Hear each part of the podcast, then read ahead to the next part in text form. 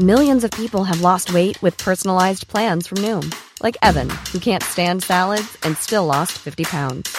Salads, generally, for most people, are the easy button, right? For me, that wasn't an option. I never really was a salad guy. That's just not who I am. But Noom worked for me. Get your personalized plan today at Noom.com. Real Noom user compensated to provide their story. In four weeks, the typical Noom user can expect to lose one to two pounds per week. Individual results may vary. Ryan Reynolds here from Mint Mobile. With the price of just about everything going up during inflation, we thought we'd bring our prices down. So to help us, we brought in a reverse auctioneer, which is apparently a thing. Mint Mobile unlimited premium wireless. Ready to get 30, 30, bit to get 30, bit to get 20, 20, 20, bit to get 20, 20, bit to get 15, 15, 15, 15 just 15 bucks a month. So, Give it a try at mintmobile.com slash switch. $45 upfront for three months plus taxes and fees. Promo for new customers for limited time. Unlimited more than 40 gigabytes per month. Slows. Full terms at mintmobile.com.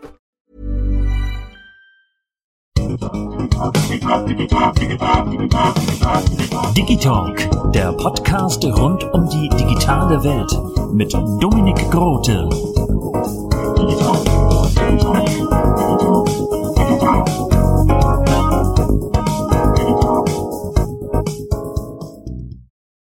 Darf ich dir meine Karte geben? Ja, klar, gerne. Digitalk, der Podcast rund um die digitale Welt mit Dominik Grote. Das bin ich und damit moin moin Kari Erhoff, eine weitere drei Fragezeichen Autorin und es freut mich sehr, dass du dir heute Zeit genommen hast. Sehr gerne. Und Dankeschön und damit herzlich willkommen zur ersten Digitalk Folge im Jahr 2023. Ich hoffe, ihr seid alle gut reingerutscht und dann fangen wir doch gleich mal an, Kari. Wie bist du denn drei Fragezeichen Autorin geworden? Also ich war schon Buchautorin, bevor ich bei den drei Fragezeichen angefangen habe. Ähm, ich habe auch für einen Comicverlag gearbeitet, war also schon auch ähm, in der Verlagswelt tätig und ähm, habe dann auf der Frankfurter Buchmesse ein Buch vorgestellt und bin dann witzigerweise direkt vor der Lesung noch schnell zum drei Fragezeichen stand, um André Marx zu treffen, den ich schon äh, von Veranstaltungen kannte. Und wir haben uns so unterhalten und ich hatte mein Buch in der Hand und ähm, André sagte, dann wünsche ich dir jetzt viel Glück für deine Lesung. Und die Frau, die daneben stand, ganz nett, das war äh, Andres Lektorin. Und ähm, die hat sich diese Lesung angeguckt und hat dann hinterher gesagt, sag mal, wir suchen noch ab und zu mal jemand, der einspringt, wenn gerade kein Autor ein Buch schreiben kann. Könntest du dir das vorstellen? Und dann habe ich was eingesendet bei Kosmos und erstmal relativ lang nichts gehört und plötzlich hieß es dann, jetzt haben wir ein Projekt äh, würdest du denn vielleicht was für uns machen? Und ähm, ich glaube, ich habe keine zwei Sekunden Bedenkzeit gebraucht. Ich habe gleich Ja gesagt und äh, dann ging's ganz, ganz. Zu dem ersten Fall kommen wir auch gleich. Ich muss die Chance natürlich nutzen und die lieben André Marx grüßen, der ja auch schon wieder Gast war. Du hast ja direkt zugesagt, hätte ich an deiner Stelle wahrscheinlich auch, aber hast du damals schon die drei Fragezeichen gehört oder gelesen? Ja, ähm, ich habe die drei Fragezeichen ähm, vor allem gelesen als Kind. Ich habe da sehr früh mit angefangen. Da gibt's eine nette kleine Geschichte. Ich war im Urlaub an der Nordsee und wollte unbedingt TKKG haben. Und meine Eltern sind mit mir in einen kleinen Buchladen gegangen und ich habe gesagt, ich möchte gerne ein TKKG-Buch kaufen. Da hat mich die Buchhändlerin richtig böse angeguckt und hat gesagt, so ein Schrott verkaufe ich nicht. Aber die drei Fragezeichen hätte ich da. Die kann ich guten Gewissens weggeben. Und dann ist sie dann ans Regal gegangen und hat mir die gefährliche Erbschaft rausgeholt und sagte, das ist gut. Und dann bin ich damit äh, in die Ferienwohnung und zwei Tage später bin ich wieder hin, um mir den seltsamen Wecker zu holen und zwei Tage später wieder, um mir, was war's dann? Das Gespensterschloss kam dann als drittes und ich glaube, innerhalb von diesem Urlaub habe ich dann die ersten vier Bände gelesen und ja, damit fing es dann an. Und die Hörspiele, zu denen bin ich erst relativ spät gekommen. Das war dann erst in den 90ern. Ähm, 91 oder 92 habe ich dann tatsächlich mein erstes Hörspiel gehört und danach ging es da auch los mit dem Sammeln. Ja, ähm, also gibt's da schon eine gewisse Vorgeschichte. Das ist auf jeden Fall nicht schlecht. Dein erster Roman für die drei Fragezeichen war ja Tödliches Eis. Und ich mag diesen Fall. Ich erinnere mich noch, wie ich das rauf und runter gehört habe, weil es ist eine tolle Atmosphäre, die ganzen Hundeschlitten, es ist sehr authentisch. Ähm, warst du schon mal in Alaska? Leider nicht. Also das ist schon eine Sache, die ich sehr gerne mal gemacht hätte, aber ich bin schon Hundeschlitten gefahren. Also ich habe eine Nordkap-Reise mal gemacht, das war ein paar Jahre bevor ich Autorin geworden bin. und ähm, bin da auch zu so einer Mascha-Farm gegangen und habe dann auch mal eine Hundeschlittentour gemacht. Ich habe selber auch einen großen Hund, der kann Schlitten ziehen, aber macht das sehr ungern. Aber ich habe sozusagen so ein bisschen die Erfahrung, die ich schon hatte, äh, nutzen können. Was ich natürlich dann äh, tun musste, war enorm viel recherchieren über Alaska, weil ich, wie gesagt, leider noch nie da war. Noch, Ja, noch, noch. Dieses Jahr vielleicht, dieses Jahr vielleicht. Dann kommen wir direkt zum Nachfolger, Bis der Bestie. Und ich mag an diesem Fall besonders, dass da viele kleine Lache eingebaut sind in diese Handlung. Und dann gibt es da ja einen Polizisten, der auch häufiger in deinen Fällen auftaucht, Kenny Sinelli. Und Mhm. der ist etwas schusselig, aber sehr, sehr streng. Ähm, hattest du da ein reelles Vorbild? Nein. Meistens ähm, gibt es bei mir für äh, Charaktere nicht unbedingt ein reales, Vorb äh, reales Vorbild, sondern da fließen so verschiedene Dinge zusammen. In dem Fall kam der einfach so um die Ecke. Den habe ich gar nicht groß geplant. Der hat sich quasi selbst geschrieben. Auch das gibt's manchmal, dass Charaktere einfach plötzlich Eigenleben entwickeln. Ich habe ihn aber später gar nicht mehr so wirklich äh, viel benutzt. Der war einfach in dem Moment sehr prominent und wichtig auch für den Fall. Und später ähm, ist er dann zwischendurch wieder verschwunden. Ich weiß nicht, was er gerade macht. Mal gucken. Vielleicht ist er strafversetzt worden. Ja, bin ich mal gespannt. Ich versuche jetzt mal gerade zu beweisen, dass ich 19 Jahre drei Fragezeichen höre und jetzt auch äh, vermehrt wieder lese. Gehe ich recht in der Annahme, dass die singende Schlange dein Lieblingsfall der drei Fragezeichen ist. Meine These ist nämlich, du hast Ellie Jamison in feuriger Flut wieder auftauchen lassen. Ja, die singende Schlange ist eins meiner Lieblingsbücher und gehört auch mit zu meinen Lieblingshörspielen. Ähm, Mega cool, mega cool. Da ganz kurz. Ja. Ähm, also einmal, ich habe dir meine Karte gegeben, ich habe den Fall gelöst. Chaka. Und das zweite ist, und das zweite ist, dieser Fall, der wird ja in der neuen äh, drei Fragezeichen Tour, die leider schon wieder vorbei ist. In der dunkle Taipan wird das ja auch ein bisschen mit aufgegriffen. ja, Also ohne da jetzt zu viel zu spoilern, aber das fand ich sehr, sehr cool. Musste ich direkt dran denken, als ich da auch recherchiert habe. Ja, das ist doch super. ja, das war auf jeden Fall ein Fall, der sehr viel Spaß gemacht hat. Ähm, für mich war es ein bisschen seltsam, das Hörspiel hinterher zu hören, weil ich ähm, die Schwester von Andreas Fröhlich, die ja Ellie spricht, äh, lange nicht gehört hatte und dann dachte, oh, sie klingt nicht mehr wirklich wie Ellie. Also man erkennt ihre Stimme und ich finde, sie hat es wirklich großartig gemacht. Das ist keine Kritik, aber es war so der erste Moment, wo man denkt, jetzt kommt Ellie und dann hört man eine erwachsene Stimme. Das ist natürlich schon, ähm, da ist natürlich so ein Zeitsprung ganz schön gewaltig. Bei den Mhm. Hauptsprechern durften wir ja jahrelang da reinwachsen. Das stimmt. Und ähm, da war es halt dann doch nochmal richtig deutlich, wie viel Zeit da vergangen ist. Aber sie hat es auch auf der Bühne äh, bei der Dunkle Taipan, da hat sie auch mehrere Rollen, hat sie unglaublich gut rübergebracht. Ja, das kann sie auch wirklich gut. Übrigens, einer meiner absoluten Lieblingsserien als Kind ist ja Kim Possible und da spricht sie tatsächlich Shigo. Ach, witzig. Das wusste ich Ja. zum Beispiel nicht.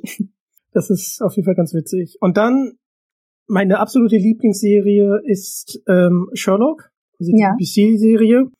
Und warum wähle ich diese Überleitung? Du hast ja dich vom Moriarty inspirieren lassen und Mr. Grey erschaffen. Ja. Und in Botschaft aus der Unterwelt taucht er das erste Mal auf. Wie, wie kam es dazu? Ich habe äh, britische, äh, britische, ich schon, britische Literaturwissenschaft studiert und ähm, hatte da auch das Thema Sherlock Holmes und ähm, halt so die Entwicklung des Krimis äh, als Thema und fand das immer ganz spannend und habe überlegt, wie man das mal verwenden kann als Referenz in den drei Fragezeichen und habe mir deswegen auch nochmal aktiv Sherlock Holmes Fälle durchgelesen, gerade mit Moriarty und habe überlegt, dass es so eine äh, Konstellation geben müsste. Und dann war die Frage, nehme ich einen äh, Bösewicht, den es schon gibt, also einen Antagonisten, der quasi die Qualität von Moriarty hat. Da habe ich mich dann dagegen entschieden, weil ich niemanden in diese Rolle reindrücken oder verändern wollte. Und dann habe ich mir gedacht, ich nehme lieber jemanden, der von vornherein eher Moriarty entspricht. Ähm, ich habe auch nicht geplant, dass er dann nochmal wieder auftaucht. Also Mr. Grey war eigentlich so ein One-Shot und ähm, sollte wirklich einfach nur äh, Moriarty sein, mehr nicht. Und ähm, viele Leute mochten ihn aber und plötzlich kamen also auch in den Foren immer wieder so im positiven wie auch im negativen Kommentare zu ihm oder so, jetzt wird er wohl der neue Bösewicht. Und ähm, das hat mich überhaupt erst dazu gebracht, ihn auch wieder auftauchen zu lassen. Ja. Ja, da kommen wir ja gleich zu. Äh, ich mag Mr. Grey deshalb, weil er ist ja absolut skrupellos. Dann ist er noch querschnittsgeliebt, was absolut irgendwie so einen Widerspruch hat. Aber gleichzeitig ist er ein fairer Verlierer, wie wir in den Fällen erfahren. Und äh, das macht ihn halt so interessant, finde ich. Ja, doch, es hat auf jeden Fall Spaß gemacht, ihn zu schreiben. Also es gibt so Charaktere, zu denen äh, findet man einen Zugang und Charaktere, die sind schwierig. Das gibt's eben auch, dass man sich dann irgendwie abmüht mit jemandem. Aber ähm, genau wie Kenny Sinelli hat er es mir relativ leicht gemacht. Und da musste ich auch nicht lang nach dem Ton suchen. Den hat er einfach vorgegeben. Beziehungsweise sein literarisches Vorbild war natürlich auch nicht ganz unschuldig. Auf jeden Fall. Was ich an Botschaft aus der Unterwelt sehr schön finde, ich habe die drei Fragezeichen tatsächlich mit den drei Fragezeichen Kids gelesen mhm. und dort ist die äh, Zentrale ja die ähm, Kaffeekanne und das fand ich irgendwie ganz ganz nett. Ja, ich mache normaler, Entschuldigung. Nee, normalerweise mache ich keine Crossover. Das ist wirklich so ein, so ein einmaliger Fall, aber da passte es gerade gut. Inzwischen äh, haben sich die Welten der Kids und der Originalserie ein bisschen zu weit auseinander gelebt. Da passt das nicht mehr ganz so. Aber zu dem Zeitpunkt, ähm, ja, habe ich das mal gemacht. Mega cool. Und wir spoilern natürlich nicht. Aber dieser ähm, Showdown am Ende hat mich sehr an den Reichenbach-Fall äh, erinnert das ist auch, ähm, das sollte auch so sein. Da habe ich echt lang gepuzzelt, dass es so passt. sehr gut, sehr gut. Auch wie sich Justus da entscheiden muss, da greifen wir natürlich nicht vor, aber diese ganze Spannung, die du damit aufgebaut hast, fand ich sehr, sehr schön gemacht. Danke. Sehr gerne. Und dann kommen wir zu einem meiner absoluten Lieblingsfälle, Straße des Grauens. Ein richtig toller äh, Roadtrip und mit einem grünen Dutch Challenger. Und hier muss ich erstmal ein paar Leute grüßen. Und zwar erstmal Silvia Christoph, die hier auch schon Gast war. Schöne, schöne Grüße. Die hat ja dieses unfassbar tolle Cover entworfen. Auch mit dieser Spiegelung und so fand ich einfach großartig. Und ähm, die Hörspieladaption wäre ja nichts mit, äh, wäre ja nichts ohne die tolle Hörspielmusik. Unter anderem auch von Jens-Peter Morgenstern. Und äh, in unserem Gespräch haben wir halt das Stück auch nochmal mit aufgegriffen. Und äh, deswegen hört er gerne nochmal rein. Und ja, was soll ich sagen? Ich war schockiert, weil es ein unglaublich ernster Fall ist. Es sind sogar Waffen mit im Spiel. Und äh, man merkt einfach, dass Mr. Grey einfach skrupellos ist und ja, und die drei Fragezeichen irgendwie trotzdem machtlos. Da können wir ja nicht äh, direkt äh, spoilern. Aber das hat es halt so interessant gemacht, ne? Ähm, magst du noch was dazu erzählen, warum du die drei Fragezeichen bewaffnet äh, auf den Roadtrip geschickt hast? Also die Waffen waren erst gar nicht so geplant. Also ich war schon relativ früh, wusste ich, in welche Richtung es gehen sollte und was ich gerne machen wollte, nämlich diesen Roadtrip. Und ähm, ich habe ein Exposé gehabt zu dem Fall, was auch relativ ausführlich war. Ähm, einige Sachen haben sich dann einfach ergeben, weil ich gemerkt habe, dass ich die Lage gern etwas zuspitzen würde oder dass ich sozusagen das ähm, den Einsatz sozusagen erhöhen wollte. Und ähm, das war für mich in dem Moment naheliegend. Es hat sich alles sehr gut gefügt und ähm, ich bin nicht oft zufrieden mit einem Buch. Ich bin eher sehr, sehr kritisch mit meinen eigenen Werken, habe auch hinterher immer tausend Ideen, wie ich was verändern würde. Bin da aber eigentlich sehr zufrieden ähm, mit einer Ausnahme. Ich habe inzwischen relativ viele äh, Familienmitglieder, Freunde und Bekannte mit Kindern im drei Fragezeichen Fanalter. Und ähm, die dürfen sich auch gerne mal Hörspiele oder Bücher bei mir holen. Und ähm, ich werde dann immer gefragt, hast du wieder ein neues Buch oder kannst du zu Weihnachten was verschenken? Und Straße des Grauens gebe ich halt nicht an Kinder raus. Das ist wirklich so, dass ich mittlerweile so denke, die sind dann acht oder neun oder zehn und wollen dann ihre drei Fragezeichen lesen und ähm, ich drück denen dann eher bis der Bestie in die Hand oder im Netz der Lügen, je nachdem. Aber da bin ich wirklich etwas zurückhaltend und ähm, daran merke ich doch, dass es wirklich im Nachhinein eher für die ältere Zielgruppe gedacht war. Was ein bisschen schade ist, weil es eben doch viele Kinder gibt, die es auch lesen und hören. Mhm. Aber äh, gut, dass du es nochmal aufgegriffen hast, weil das meinte ich auch mit dem schockiert sein, weil ich auch als länger, als lang, langer drei Fragezeichen Hörer äh, trotzdem dachte, wow, was geht denn jetzt hier ab? Also da war ich ja schon äh, im positiven Sinne erstaunt, äh, wie sich so ein drei Fragezeichen Fall auch entwickeln kann. Und äh, deswegen mochte ich den sehr gerne, kann da aber deine Einstellung absolut nachvollziehen, ähm, dass man das vielleicht Kindern gibt, wenn sie ein bisschen älter sind. Und dann müssen wir nochmal äh, noch zu Mr. Grey kommen. Ähm, also er taucht theoretisch das dritte Mal in Tauchgang ins Ungewisse auf, weil er mhm. im äh, Gefängnis sitzt, aber planst du ihn nochmal auftreten zu lassen? Ich würde es sehr vom Plot abhängig machen. Also frei nach James Bond sagt niemals nie. Sehr gut. Es ist einfach, ja, es ist einfach, ich überlege mir eigentlich immer zuerst den Fall oder die Idee. Und die Charaktere kommen dann. Das ist ganz selten andersrum. Also ich setze mich jetzt nicht hin und sage, oh, ich möchte den mal wieder einbauen, was kann ich dem jetzt mal wieder für einen Fall annageln? Sondern das ist umgekehrt, dass ich eine Idee habe oder aus einer Recherche was entsteht und dann gucke ich, wer könnte da reinpassen. Ähm, das war bei der vorigen Flut auch so, dass ich nicht gedacht habe, ich schreibe jetzt einen Ellie-Fall, sondern ich habe etwas überlegt und dann Magie und Geheimnisse und Zauberladen, das wäre doch was für Tante Patricia. Dann könnte auch Ellie auftauchen, wie baue ich sie ein, wie passt sie ins Bild. Also so rum funktioniert das. Daher kann ich es nicht ausschließen, aber es ist jetzt bei mir auch kein Plan, da irgendjemand Speziellen wieder zurückzubringen. Okay. Was ich dich äh, fragen möchte ist, ähm, du bist ja drei Fragezeichen Fan, jetzt bist du Autorin und da hast ja gewisserweise auch ähm, die Möglichkeit, Charaktere, die du vielleicht liebgewonnen hast, oder Orte wiederzuholen. Ähm, Entschuldigung, ähm, wie, wie findest du das? Also hast du da irgendwie das Gefühl, ähm, also auch für dich selber äh, einen Charakter oder mal einen Ort nochmal eine drei Fragezeichen Geschichte einzubauen, weil du das damals äh, gerne gelesen hast?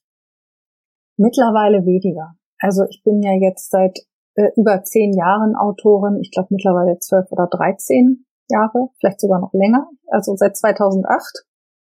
Ähm, und ähm, dadurch habe ich ja viele Möglichkeiten gehabt, solche Sachen zu machen. Ähm, man bekommt so ein bisschen so eine professionelle Distanz, die wird auch mit jedem Buch so ein bisschen doller, ähm, weswegen ich solche Sachen gründlicher übernehme, äh, überlege. Manchmal gibt's so Sachen, da äh, denke ich lange über ein Buch nach und plötzlich ähm, kommt dann doch sowas, dass ich sage, ach, das würde ich doch schon ganz gerne mal machen oder da, ja, da meldet sich dann doch noch mal so der der Fan quasi in mir, aber es kommt deutlich seltener vor als jetzt vielleicht am Anfang vor vor zehn, elf Jahren. Das ist einfach, das bringt das leider so ein bisschen mit sich. Also am Anfang war es ja auch so, dass ich als ich angefangen habe, mich noch wirklich großartig über jedes Hörspiel gefreut habe, was rauskam, über jedes Buch, über alles. Und ähm, mittlerweile freut man sich natürlich auch, aber es ist nicht dieses Abfeiern, so, oh, jetzt ist es da und auspacken und freu und, sondern es ist so irgendwie, das ist natürlich Alltag und es ist normal und es ist auch ein Stück weit einfach der Alltagsberuf, ne? Mhm. Das ist ein bisschen schade, glaube ich, aber äh, ich glaube, es ist auch nicht schlecht. Was ich nämlich äh, schön finde, ist, dass Marco Sonnleitner hat das zum Beispiel gemacht. Er hat ja da das Museum genommen ähm, um da wieder einen Fall spielen zu lassen. Mhm. Und du hast im Auge des Sturms das Café Seeblick aus der Ameisenmensch wieder verwendet. Und äh, das fand ich halt ganz schön, weil Rocky Beach dann wirklich diesen Kleinstadtcharakter bekommt und nicht in so einer Mega-Metropole ausartet. Also deswegen finde ich das manchmal sogar ganz gut, äh, altbekannte Orte wiederzunehmen. Oh, bei Orten bin ich da auch anders drauf als bei Charakteren, muss ich sagen das gehört für mich zur Recherche dazu. Also es gibt für mich einfach, ich habe eine eigene Faktensammlung rund um Rocky Beach und um gewisse Orte und Straßen. Ich habe ja vor einigen Jahren auch die Karte entworfen, die weiterentwickelt wird und ähm, mit der mittlerweile auch einige Kollegen arbeiten. Das ist für mich eher so eine Basis oder ein Teil der, des Kanons, dass man sagt, man muss nicht für jeden Fall neue Straßen entwickeln. Das ist gar nicht so dieses, hey, guckt mal, da ist jetzt was aus der Erbschaft oder hey, guckt mal, da ist jetzt was aus dem Wecker, sondern es geht mir darum, dass Rocky Beach eine begrenzte Stadt ist. Und dass man, wenn man die Bücher liest oder die Hörspiele hört, an diese Orte auch wiederkommt, so wie man es eben in einem Film auch machen würde. Da gehen ja die Charaktere in Serien auch bestimmte Straßen lang oder man sieht bestimmte Gebäude von außen. Das gehört für mich zu einer Serie dazu. Du hattest gerade die Karte von Rocky Beach angesprochen. Ähm, erstmal mega cool, dass du das gemacht hast. Kannst du uns Zuhörer so ein bisschen mitnehmen, wie lange du bei dieser Recherche gebraucht hast, um diesen Stadtplan zu entwickeln? Ja, dieser Stadtplan, der hat doch eine ganze Zeit gebraucht. Ich habe von Anfang an immer Straßen gesammelt, wenn ich Sachen nachgeguckt habe, Sachen nachgeschlagen habe oder mich mit einem Fall beschäftigt habe ähm, und da einen Ort wiederverwendet habe. Und ähm, ich habe relativ viele Interviews auch gelesen mit den, äh, mit den äh, amerikanischen Originalautoren und William Arden hat mal gesagt, dass er äh, sein Rocky Beach sehr auf Santa Barbara aufbaut, da er selbst dort gelebt hat. Und ähm, das ist so das Santa Barbara, sage ich jetzt mal, der späten 60er, frühen 70er.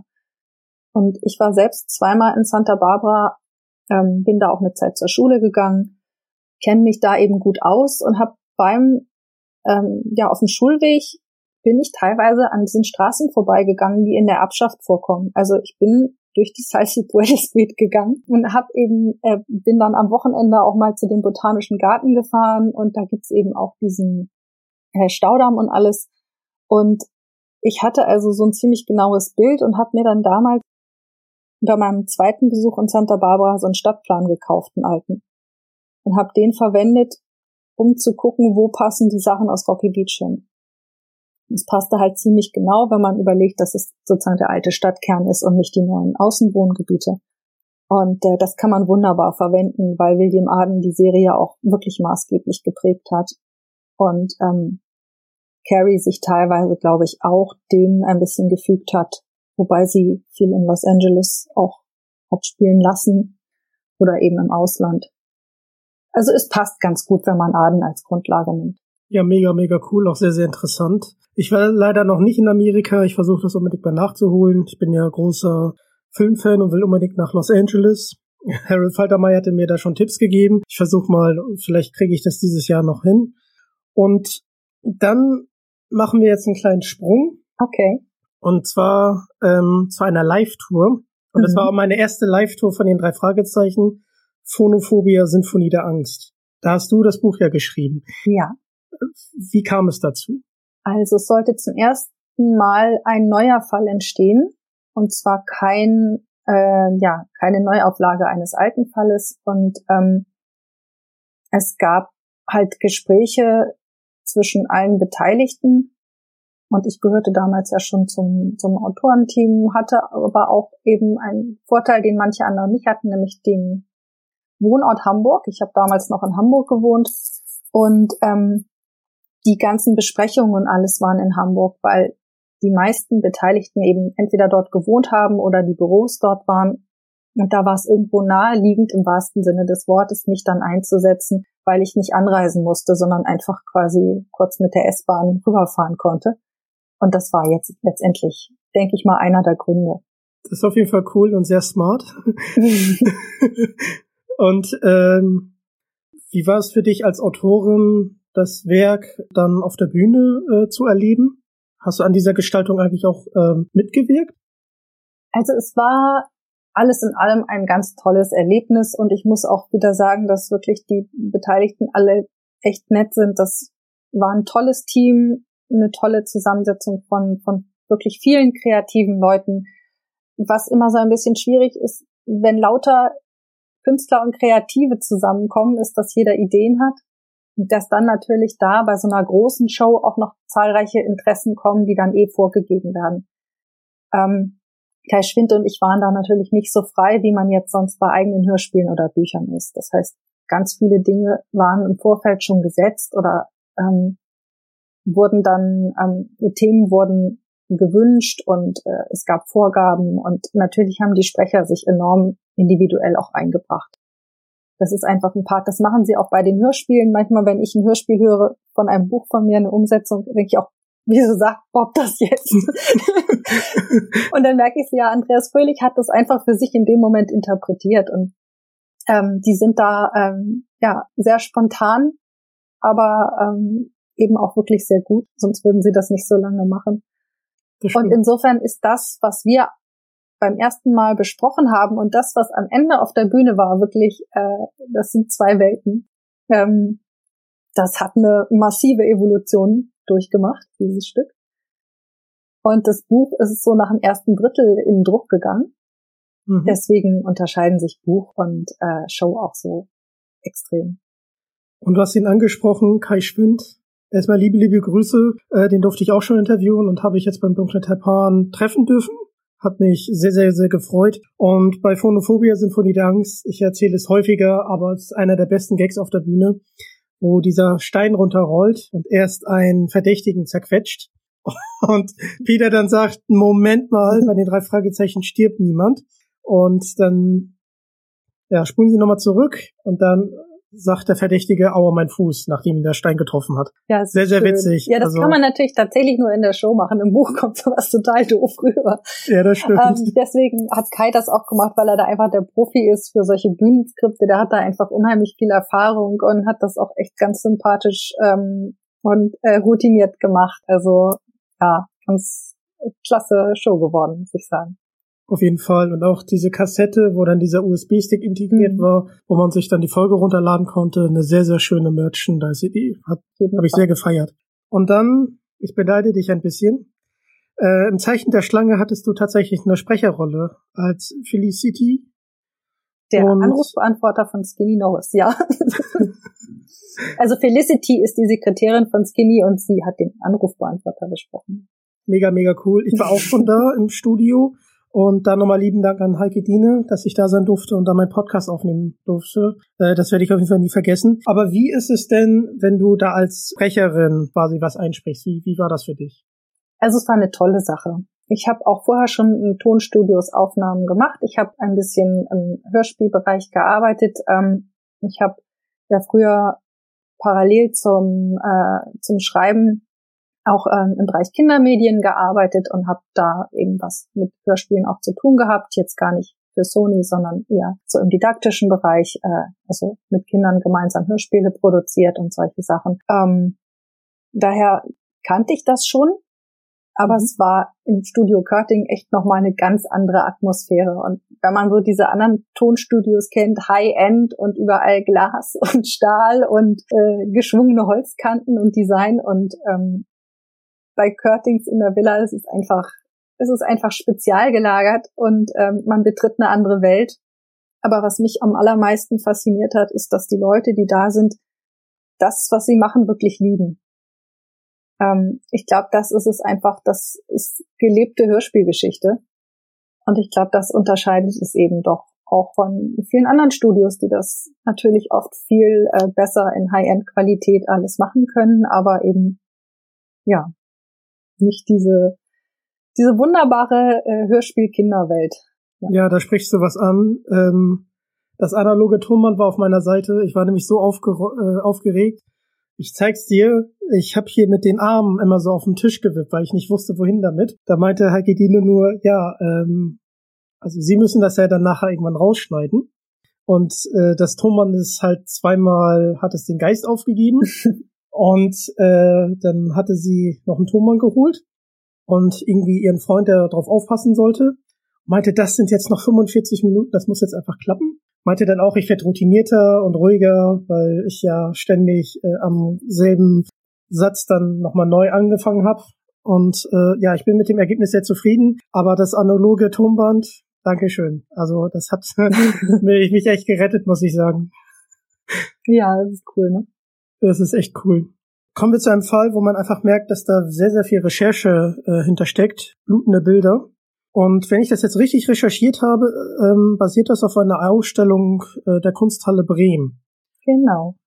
Da war der Fall eigentlich auch schon zu einem gewissen Grad vorgegeben, weil sie ja die reale Begebenheit gerne als Fall haben wollten. Und das ist einfach toll, dass eben überall in Deutschland in den unterschiedlichsten Positionen drei Fragezeichen-Fans sitzen und dass irgendwie jemand in Bremen ähm, auf die Idee gekommen ist, boah, das ist ja wie ein Drei-Fragezeichen-Fall. Komm, wir fragen mal Kosmos, ob die was machen können. Das ist nämlich tatsächlich der Fall gewesen. Und ich bin dann zur Kunsthalle Bremen gefahren und die haben mir tatsächlich diese Bilder gezeigt. Ähm, ich durfte die dann schon vor der Ausstellung angucken. Und dann haben sie gefragt, jetzt sagen wir Ihnen mal so, was da so abgelaufen ist und machen Sie da mal einen Fall draus. und dann habe ich daraus einen Fall gemacht, ja. Ja. Das ist so die Geschichte. War aber sehr witzig. Also sowas passiert echt selten, aber in dem Fall hat es echt Spaß gemacht, weil es auch so passte. Finde ich auch sehr gut. Und hier hast du auch äh, die Art Gallery Hall, also die kommt auch in Poltergeist vor, hast du hier wiederverwendet, äh, was wir ja vorhin angesprochen haben. Und das fand ich ganz, ganz schön, äh, dass man den Ort doch irgendwie kennt. Ja, das ist eben der Part, wo ich sage, das ist für mich nicht Fandom, sondern das ist für mich einfach Recherche oder Basiswissen, dass man solche Sachen eben nicht aus dem Boden stampft, sondern einfach verwendet. Und das passte einfach super.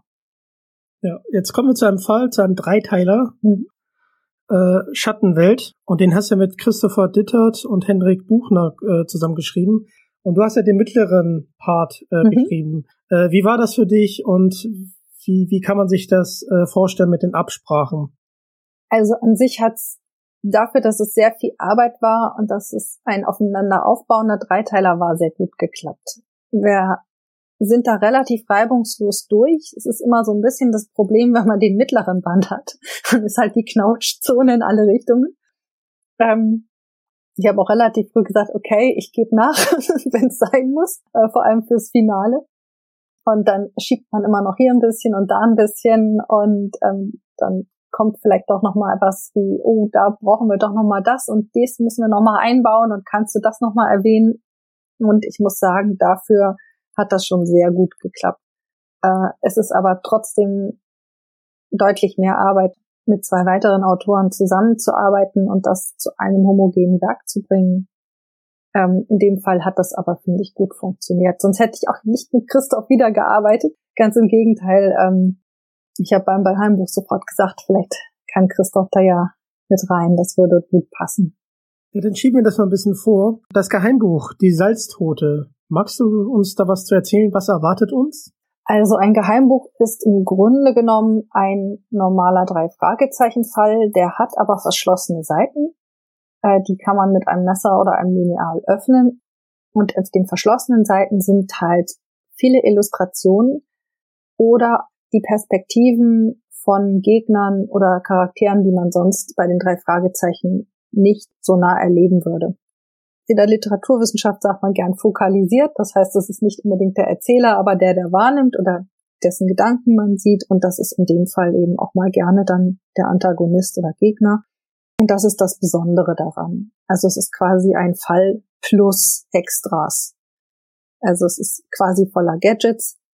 Und ähm, entsprechend macht es deutlich mehr Arbeit und man braucht auch irgendwie unterschiedliche Stimmen und Blickwinkel und ähm, man arbeitet extrem äh, detailliert mit der Illustration zusammen. In dem Fall war das die Illustratorin Silvia Christoph, die, äh, mit der ich ja schon ganz lange zusammenarbeite und die das wirklich dann einfach nur großartig umgesetzt hat.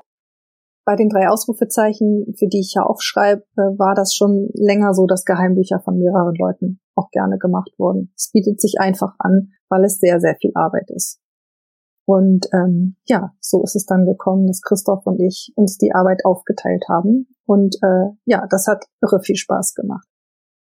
Ja, da bin ich mal, bin ich mal gespannt, äh, was uns da erwartet. Denn wir kommen direkt zu einem nächsten Projekt, was du machst. Und lieben Dank an, der, an Frau Ludwig vom Kosmos Verlag. Ich durfte es nämlich schon lesen. Oh. ja, und zwar geht es um Rocky Beach Crimes. Und ich habe ähm, tödliche Törtchen gelesen. Da ermittelt Tante Mathilda. Ja, ich kann ja nicht spoilern, aber ich war schon sehr positiv überrascht. Ach, das ist schön. Und habe mich gefragt, es kommt nämlich die Vögel und Casablanca vor, ähm, ob du großer Filmfan bist. Ähm, ich gucke sehr gerne Filme. In dem Fall war es aber einfach so, ähm, dass Evelyn Boyd und ich, also wir haben das zusammen entwickelt, das Konzept, und ähm, haben auch so ein bisschen die, ich sag mal, Fabel kann man ja nicht sagen, die Fabel sind ja die drei Fragezeichen und Rocky Beach, aber so ein bisschen die Welt, ähm, die wir darstellen, besprochen und ähm, haben uns von vornherein entschieden, dass in so einem Format natürlich auch Anspielungen an dieses Hitchcock-Universum auch sein dürfen oder gewünscht sind. Und Casablanca ergab sich aber nicht dadurch, sondern ähm, das kam mehrfach vor ähm, bei Cotta im Büro zum Beispiel hin. Casablanca äh, Poster. Solche Sachen. Also daraus hat sich das ergeben. Dass so ein bisschen das Thema Hollywood und Filme natürlich auch mit einspielt. Ja, und magst du uns noch was zu Rocky Beach äh, Crimes erzählen? Also wie diese Unterreihe der drei Fragezeichen eigentlich entstanden ist? Die machst du ja nicht alleine. Nee, die hat eigentlich eine sehr, sehr lange Vorgeschichte. Ähm, okay, wir haben Zeit. Nein, ich versuche sie zusammenzufassen. Nein, Evelyn und ich haben vor ewigen Zeiten schon so Ideen gehabt äh, äh zu Spin-offs und ähm, das war irgendwann gab es mal so einen Zeitpunkt, wo irgendeiner der Sprecher in einem Interview posaunt hat, irgendwie mit 50 hören sie auf oder was weiß ich, was es damals war, 2000 hören sie auf, 2010 hören sie auf. Also es gab immer mal wieder diese Unheilsandrohung, äh, dass irgendwie einer der Sprecher aufhört in irgendwelchen Interviews oder so. Ähm, ich glaube, das war damals auf der Rocky Beach kommen, äh, aber egal, ist ja auch nicht passiert. Aber damals haben wir gesagt, was ist denn, wenn das wirklich aufhört? Wir müssten eigentlich immer was machen, wo die drei Fragezeichen nicht mitsprechen. Das war eigentlich nur ein Scherz.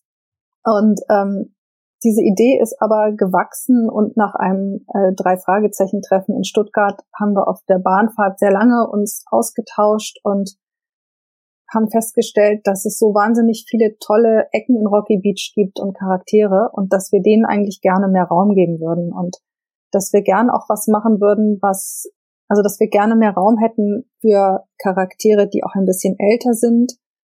Und ich denke, das Projekt richtet sich schon eher an Leute, die auch mit den drei Fragezeichen aufgewachsen sind.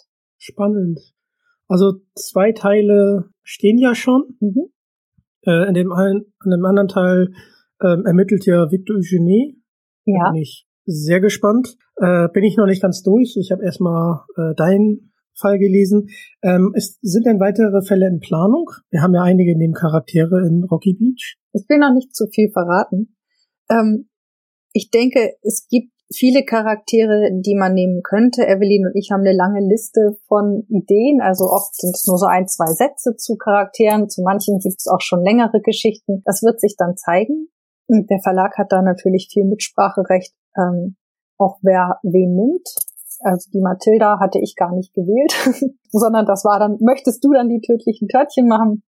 Ähm, es war eigentlich ein Titel, den Evelyn vorgeschlagen hatte und ähm, Evelyn wollte aber auch wirklich gern Eugenie machen und ähm, damit war ich dann echt einverstanden. Und ich muss sagen, Tante Mathilda hat mich echt überzeugt. Ich bin äh, diesem Charakter wirklich deutlich näher gekommen ähm, über die Schreibzeit und das war so mitten in der Pandemie. Die Welt war am Durchdrehen und Tante Mathilda war mit ihrer pragmatischen, äh, durchsetzungsstarken Art irgendwie mit, voll mit gesundem Menschenverstand unterwegs und ich fand, das war ein herrliches Gegenmodell. Also es tat echt gut, sich mit ihr zu beschäftigen. Erstmal sind ja die Bücher da, die kommen dann im Februar. Genau. Ja, aber es ist auf jeden Fall ein Herzensprojekt und ähm, ist manchmal ein bisschen schade, wenn man dann im Internet liest, ja, das Franchise und da wird jetzt die Marke noch ausgebaut und ausgerechnet das Projekt ist sowas, was so über Jahre so ähm, in äh, relativ liebevoller Kleinarbeit so entwickelt ist und wo wir auch echt viel aufbauen, äh, auf diesem ganzen äh, Kanon, auf gerade auf den deutschen Übersetzungen von Lenovo Pushert, die wirklich äh, die Basis dafür bilden. Und ja, deswegen ähm, ist es auch echt ein Herzensprojekt. Ich kann nur sagen, ich hatte 192 Seiten richtig guten Spaß. Also das hätte ich nicht gedacht, äh, dass man Tante Mathilda äh, da so erlebt. Also das fand ich sehr, sehr interessant. Und ja, 17.2. kommt das Buch, glaube ich, raus. Genau. Wenn ich mir das richtig aufgeschrieben habe. Da kommen ja auch einige Bücher raus. Das finde ich immer so erstaunlich bei, bei Kosmos. Aber da habe ich ja auch bald äh, Anne Pagel äh, im Podcast. Äh, zu der Zeit werde ich aber auf Mallorca sein und dort im Tonstudio aufnehmen wow. ähm, und noch ein paar andere Sachen da machen, aber dann nehme ich euch natürlich ein bisschen mit. Ähm, und da ja, bin ich, bin ich mal sehr gespannt was sie dann noch alles zu erzählen hat zu der Entstehung eines Buches. Ähm, wo wir aber gerade bei Büchern sind, welcher deiner ganzen Fälle möchtest du denn noch fortsetzen? Ich habe da eigentlich keine speziellen äh, Fälle, die ich unbedingt weitermachen möchte. Ich glaube, nach einer Zeit ähm, fühlt sich das dann auch abgeschlossen an. Oft ist es so, dass man gerade einen Fall beendet hat und dann noch sehr aktiv in der Welt drin ist. Ähm, das ist dann, lässt dann aber mit der Zeit wieder nach. Ich glaube, ich würde auf jeden Fall wieder was ähm, ganz Neues als nächstes gern starten. Ähm, und ich muss auch sagen, dass mir das Schreiben von den Rocky Beach Crimes besonders gut gefallen hat. Ähm, man ist in der gewohnten Welt, aber man spurt schon ein bisschen im Neuschnee, weil man nicht so diese ähm, 270 Bände oder so halt äh, hinter sich hat äh, und nicht immer, weil ich da hatten wir das schon und dürfen wir das? Nein, man kann auch mal einen Mord vorkommen lassen. Es ist eine erwachsene Perspektive auf die Welt. Man darf mal in andere Zimmer reinschauen. Das war für mich sehr erfrischend, zumal ich wirklich sehr gerne in Rocky Beach unterwegs bin.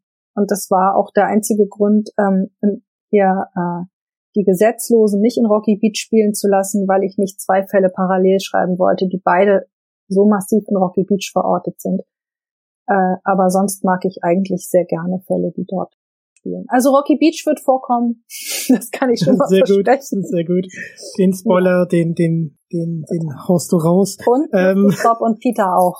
Das kann, also in, in dem nächsten drei Fragezeichen Buch werden sie drin sein. Also gut. Du schreibst also an einem nächsten drei Fragezeichen? Immer. Ich schreibe immer an einem drei Fragezeichen. Ah. Hm. richtig fies, ne? also wir hatten ein Vorgespräch, sie hat es nicht gedroppt oder so, hat nicht gesagt, sie schreibt da eins. Das sind für mich gerade echt neue Informationen und ja, ich, ich bin auf jeden Fall gespannt. Ähm, kommt die Karte denn auch drin vor? Ja, würde ich mal so sagen. okay, okay. Das war lustig, als ich mit André Marx äh, drüber gesprochen hatte und er dann äh, erstmal so ein bisschen panisch wurde, meinte, hat er die mit reingebracht? Ich, ja, doch, die ist mit drin. fand ich, fand ich sehr witzig. Ja. Ähm, hast, es gab mal ja. eine ganz lustige Sache, weil es eine Zeit gab, wo äh, von den Autoren immer gleiche Ideen eingereicht wurden, also wirklich unabhängig voneinander und ich dann einmal was eingereicht hatte, äh, ein Exposé oder eine Kurzidee und die Lektorin damals sagte, da kommen aber auch Häuser drin vor. Es war halt so im Gespräch und es war halt so lustig, weil ja, ich dachte, natürlich kommen Häuser drin vor. das spielt in Rocky Beach. Was sie eigentlich meinte, war, dass, ähm, dass die drei Fragezeichen in verschiedene Häuser gehen, um dort zu ermitteln und Leute zu befragen, so dieses Motiv von Haus zu Haus zu gehen. Aber es war halt so das ist, glaube ich, nach wie vor noch so ein bisschen so der Running Gag. Komm in deinem Fall auch Häuser vor. Dann lass es lieber gleich. Aber das ist manchmal so dieses, ähm, so kurz gefasst, so, ja, da kommen Häuser vor. ich würde mir auf jeden Fall mal einen Fall wünschen, der irgendwie so ein bisschen wie Tod auf dem Nil von Agatha Christie, mhm. übrigens eine super Verfilmung äh, mit Sir Peter Ustinov, David Niven, sehr, sehr gut. Und auch Maggie Smith übrigens, ja. äh, dass das einfach mal auf dem Kreuzfahrtschiff spielt. Das hätte doch was. Ja.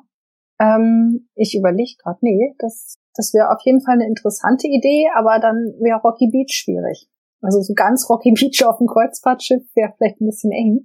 Aber ja, ja, genau. Ja, also Schiffe sind auch eine interessante Sache. Ich bin nicht ganz so der Schiffsmensch.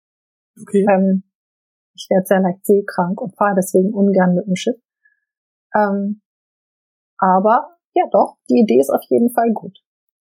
Dankeschön. Ja, ähm, es geht ja nur darum, den Raum einfach mal ein bisschen zu verkleinern, so wie äh, Nacht in Angst ähm, als Museum, dass man einfach äh, schon im Vorfeld einfach einen kleineren Personenkreis hat.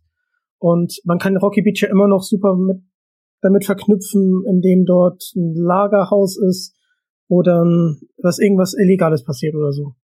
Also Möglichkeiten gibt es da viele. Ich bin auch selbst ein Fan von einem begrenzten Personal und ähm, auch begrenzten Orten. Ich werde mal schauen, was sich so als nächstes ergibt. Sehr cool, sehr cool. Ja, dann, äh, ich habe den Tipp André Marx gegeben, ich würde den auch gerne geben.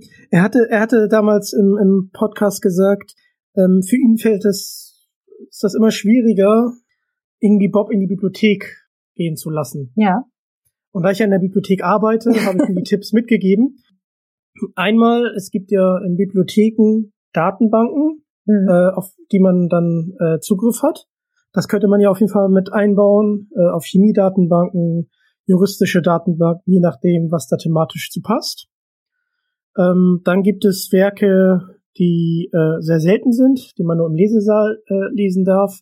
Und da kann man ja auch ein Buch einbauen.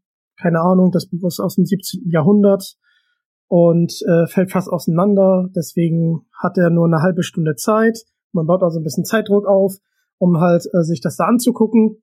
Oder ist halt der, den ganzen Tag in der Bibliothek, weil er halt den Tag nutzen möchte, um in der Bibliothek halt äh, mit dem Buch äh, zu recherchieren. Und dann sind Bibliothek natürlich auch super, wenn er eine Quelle gefunden hat, aber die dann äh, herbestellt. Also wenn es das ja. Buch gar nicht in seiner Bibliothek gibt, aber er es aus einer anderen Bibliothek bestellt und das dann in seine Bibliothek ankommt, er es da aber auch vor Ort lesen muss. Und äh, so bekommt man Bob halt immer noch in die Bibliothek.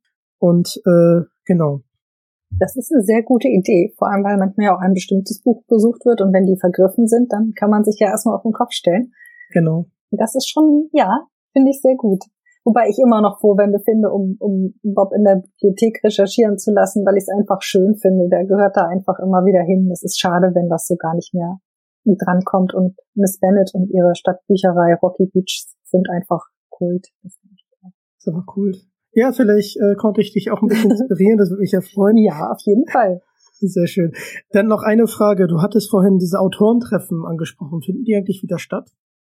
Also das letzte war jetzt ähm, digital auf jeden Fall. Was auch ein bisschen, also es ist so ein bisschen schade, ähm, weil so ein digitales Treffen natürlich nicht dieselbe Qualität hat wie ein Treffen vor Ort. Aber wir kommen ja wirklich sternförmig aus allen Richtungen. Und das zu organisieren und zeitlich auch hinzukriegen, ist natürlich nicht ganz leicht. Ja. Allein weil ich irgendwie über zehn Stunden nach Stuttgart brauche. Andere fahren dann mit der S-Bahn oder steigen ja. kurz ins Auto und düsen rüber. Ähm, das ist natürlich schwer zu organisieren. Sowas mal eben. Das macht man dann nicht für ein zweistündiges Meeting oder so. Kann ich, kann ich absolut verstehen. Ja, dann sind wir auch schon am Ende des äh, Digitalks. Man soll aufhören, wenn es am schönsten ist. also 17.02. unbedingt in der Buchhandlung vorbeischauen. Äh, da kommen einige neue drei Fragezeichen-Fälle raus. Eine ganze Reihe, genau. Eintragen. Aber bevor das ist, unbedingt Ende Januar mal in den drei Fragezeichen-Film gehen. Ich fand den wirklich nicht schlecht. Und ähm, hab den auch unseren Azubi Lasse äh, empfohlen, der auch ein großer drei Fragezeichen-Fan ist. Schöne Grüße. Ähm, der, der ist wirklich sehr, sehr cool. Also die zwei äh, Sachen würde ich auf jeden Fall gerne weiterempfehlen. Und ja, dann bedanke ich mich bei dir recht ich herzlich. Ich bedanke mich auch. Danke, Kari. Und ja, wenn ihr noch mehr von Digitalk hören wollt, schaltet nächstes Mal gerne wieder ein. Folgt mir auf Social Media. Link ist in der Beschreibung und lasst gerne ein Abo da. Ja, das ist der Weg. Danke, dass ihr Teil davon seid und damit bin ich raus. Ciao. Jetzt solltest du dich auch noch verabschieden. das ist der Abschlusslacher, für den habe ich extra gewartet. Lass mal drin, finde ich gut. Okay. Tschüss. Mach's gut. Tschüss. Bis dann.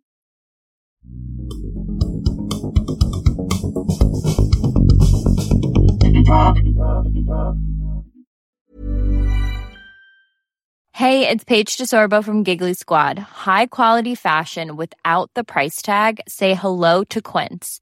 I'm snagging high-end essentials like cozy cashmere sweaters, sleek leather jackets, fine jewelry, and so much more. With Quince being 50 to 80% less than similar brands. And they partner with factories that prioritize safe, ethical, and responsible manufacturing. I love that. Luxury quality within reach. Go to quince.com slash style to get free shipping and 365 day returns on your next order. Quince.com slash style.